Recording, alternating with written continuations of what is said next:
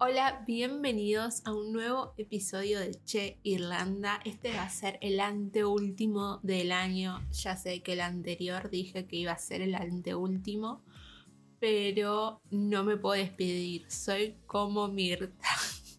en realidad hay algunas consultas que me siguieron llegando eh, por Instagram y también por YouTube. Quería responderlas, así que voy por ello. Me preguntaron, por ejemplo, si yo creía que iban a cerrar las fronteras en las próximas semanas o meses. A mi parecer, todo esto obviamente es algo personal, tómelo con pinzas, pero yo creo que no van a cerrar las fronteras. Lo que van a pedir van a ser los certificados de vacunación, van a pedir los certificados de PCR o antígenos en caso de que no tengas aplicadas las dos dosis o las dosis que están aprobadas acá, pero van a poder seguir viniendo en cuanto a lo epidemiológico. Lo que hoy leí en las noticias es que la gente que hasta el día de hoy en adelante obviamente tengan un test de COVID positivo, van a tener que aislarse el día de Navidad, no van a poder juntarse con nadie, van a estar totalmente aislados. Después otra pregunta que tenía ahí es cuánta plata necesitan para venirse acá a Irlanda.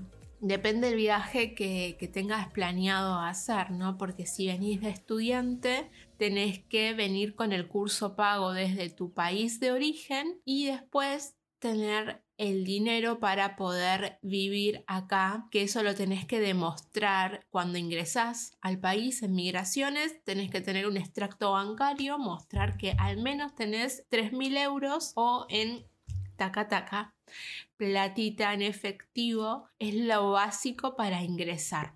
Con ese dinero ellos como que se aseguran que vos no vas a estar, eh, por ejemplo, pidiendo plata en la calle, que no vas a estar durmiendo en la calle, que te vas a poder desenvolver al menos un mes para vivir tranquilo. Por ejemplo, vas a poder pagar un mes de alquiler de una habitación y también vas a poder viajar en colectivo a donde vos vayas.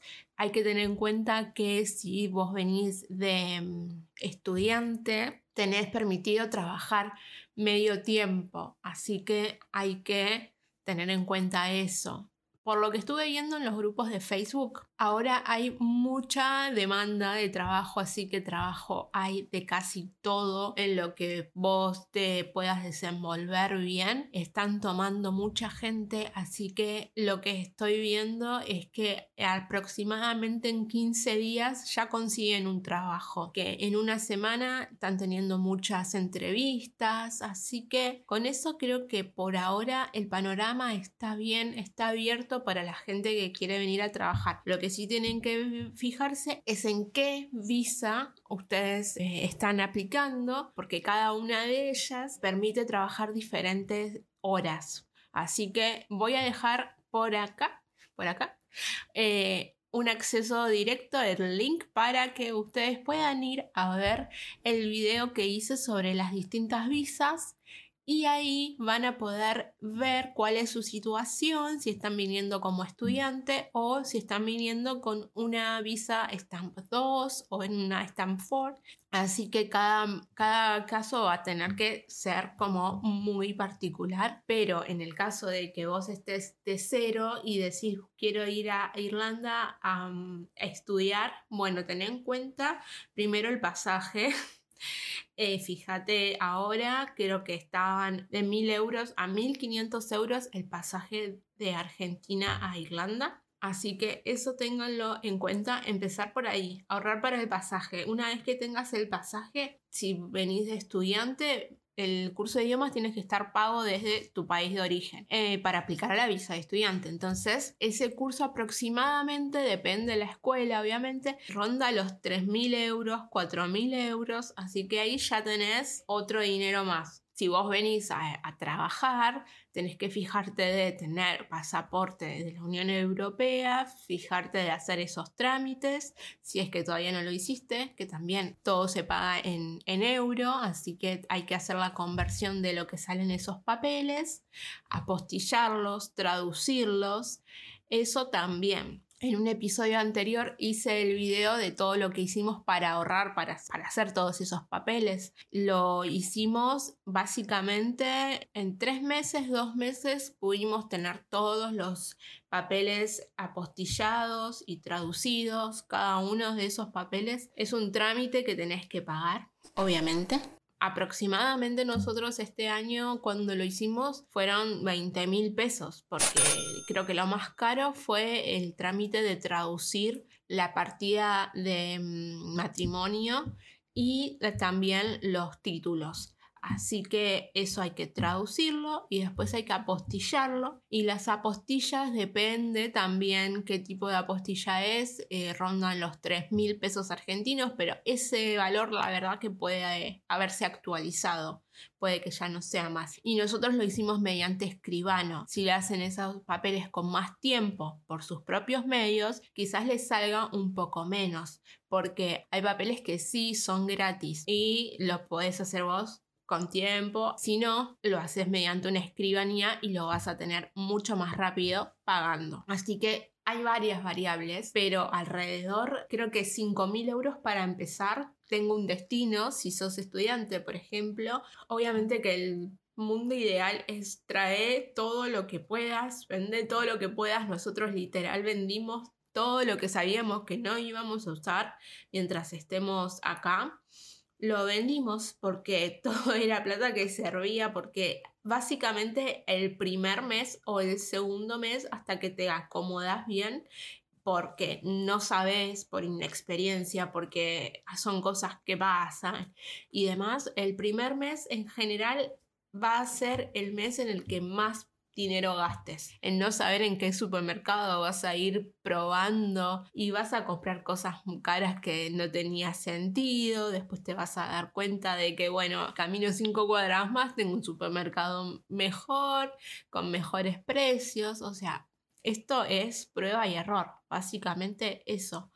Pero lo que es muy importante es que no vengan con el dinero justo no vengan solamente con los 3.000 euros, porque particularmente Dublin es una ciudad muy cara. Es caro el alquiler de habitación o la vivienda en general en el formato que vos quieras venir. Es caro porque los salarios son buenos, entonces se puede pagar. Pero en el primer mes que vos no estás teniendo ese salario de una, te tenés que manejar con la plata que vos te traes de tu país de origen y eso quizás hace que sea un poquito más cuesta arriba. Lo ideal sería, si venís específicamente a trabajar, que apliques desde Argentina para por lo menos tener acordados algunas entrevistas en la primera semana que llegas. De todas maneras, están bastante... Hay, hay, ofertas laborales constantemente. Yo creo que ahora en el rol que te desempeñes vas a poder encontrar este es un poco el redondeo que quería hacer en este video random de mitad de semana. ¿Qué más les puedo contar? No sé, comenten. Y después, por supuesto, está este Advent Calendar, que es ir abriendo un regalito, una cosita, el calendario de Adviento desde el primero al 24 o 25 de diciembre hasta que es Navidad. Yo creo que también es para incentivar. Aparte, es la época que más temprano oscurece y a partir de esta semana empezó a oscurecer un minuto después y así se va achicando la brecha, digamos. Entonces como que es la parte más oscura del año. Por ese motivo como que te dan un montón de cosas para que hagas, te mantengas ahí como motivada por Navidad, Navidad. Y yo no sé jugar muy bien el Advent Calendar porque ya voy por el día, no sé, 18 y 19 y hoy es 15 de diciembre. Cuando abría el Advent Calendar y veía una cosa que no me emocionaba tanto, decía, bueno, voy a abrir el de mañana también a ver si es algo mejor. Así que bueno, Diego lo está llevando mucho mejor que yo y él está al día con su Advent Calendar, que son todas cosas de barbería, y el mío es todas cosas de perfumería y cositas, cuidado para la piel, para el rostro, para esto, para el otro. Cuando me venía un serum así, era como, bueno, eh, a ver qué viene mañana. a ver qué, viene de divertido.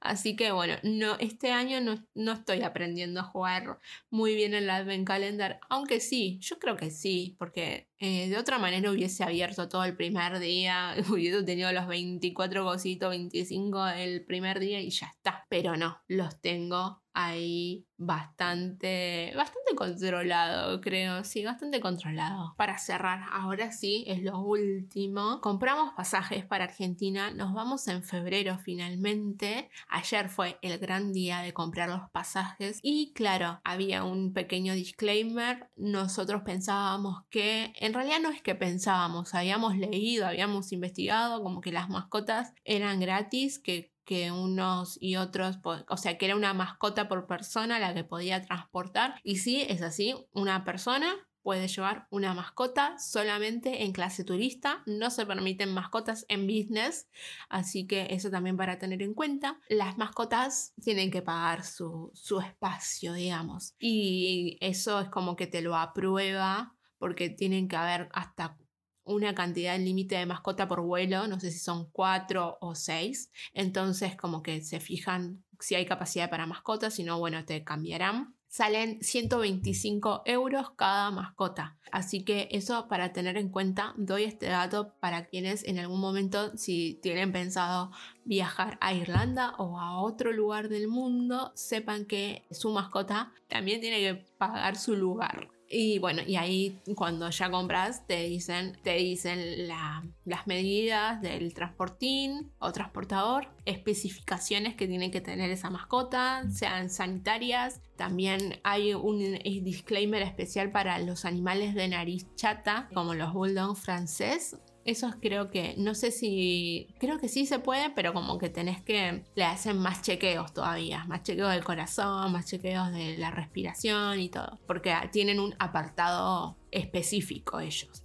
Así que si tenés una mascota que sea de nariz chata, lee eso, porque ahí tenés como información extra. Spotify el otro día estaba viendo las métricas de Spotify. No, no suelo verlas continuamente y me sorprendió eh, la cantidad de provincias de Argentina que lo escuchan hasta donde está llegando, me sorprendió para bien, obviamente, y los países, y también en las plataformas están escuchando. Por ejemplo, yo pensaba que la, obviamente la mayoría sí escucha desde Spotify, pero también está en Google Podcast, en iTunes de Apple y mm, en iVoox. Así que estoy chocha con estas métricas de este año, han superado ampliamente mis expectativas. Obviamente que ya saben que me pueden escribir y nos estamos viendo en un próximo episodio de Che Irlanda. Un beso y hasta la próxima.